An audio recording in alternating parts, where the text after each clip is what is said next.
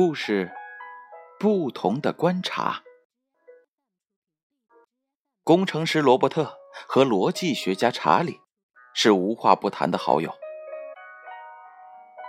有一次，两个人相约赴埃及参观著名的金字塔。到埃及后，查理仍然习以为常的写起了自己的旅行日记。罗伯特呢，则独自徜徉在街头。忽然，耳边传来了一位老妇人的叫卖声：“卖狮子啊，卖狮子啊！”罗伯特一看，在老妇人身边放着一只黑色的玩具狮子，标价五百美元。这位妇人解释说：“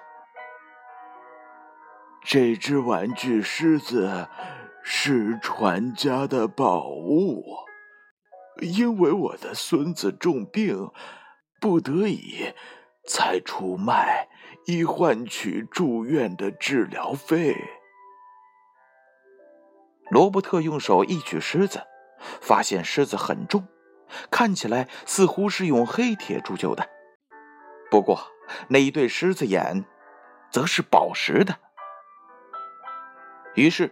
罗伯特就对那位老妇人说：“我给你三百美元，只买下两只狮子眼，好吧？”老妇人一算，觉得行，就同意了。罗伯特高高兴兴的回到了宾馆，对查理说：“我只花了三百美元，竟然买下了两颗硕大的宝石。”查理一看这两颗大宝石。少说也得值上上千美元呐！忙问朋友是怎么一回事。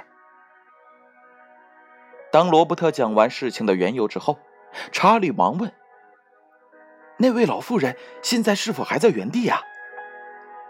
罗伯特回答说：“他当然还在那儿了，想卖掉那一只没有眼珠的黑铁狮子。”查理听后，忙跑到了街上。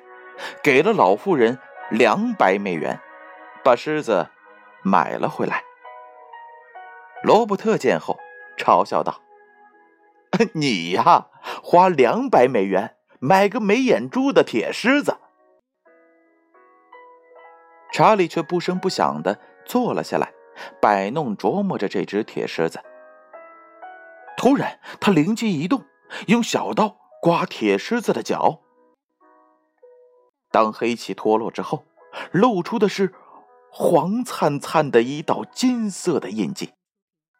他高兴的大叫起来：“正如我所想的，这狮子是纯金的。”原来，当年铸造这只金狮子的主人怕金身暴露，便将狮子用黑漆漆了一遍，俨然如一只铁狮子。对此，罗伯特十分后悔。此时，查理转过身来嘲笑他说：“你虽然知识很渊博，可就是缺乏一种思维的艺术，分析和判断事情不全面、不深入。你应该好好想一想，狮子的眼珠既然是宝石做成的，那狮子的全身会是不值钱的黑铁所铸吗？”故事讲完了。小故事，大哲理。这则故事又告诉了我们什么样的道理呢？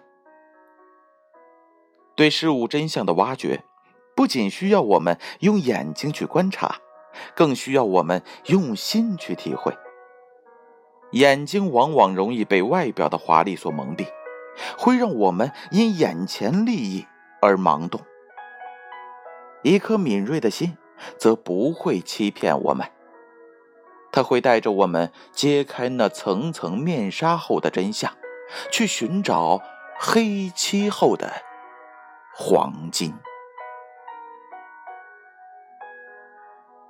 故事，不同的观察，由建勋叔叔播讲。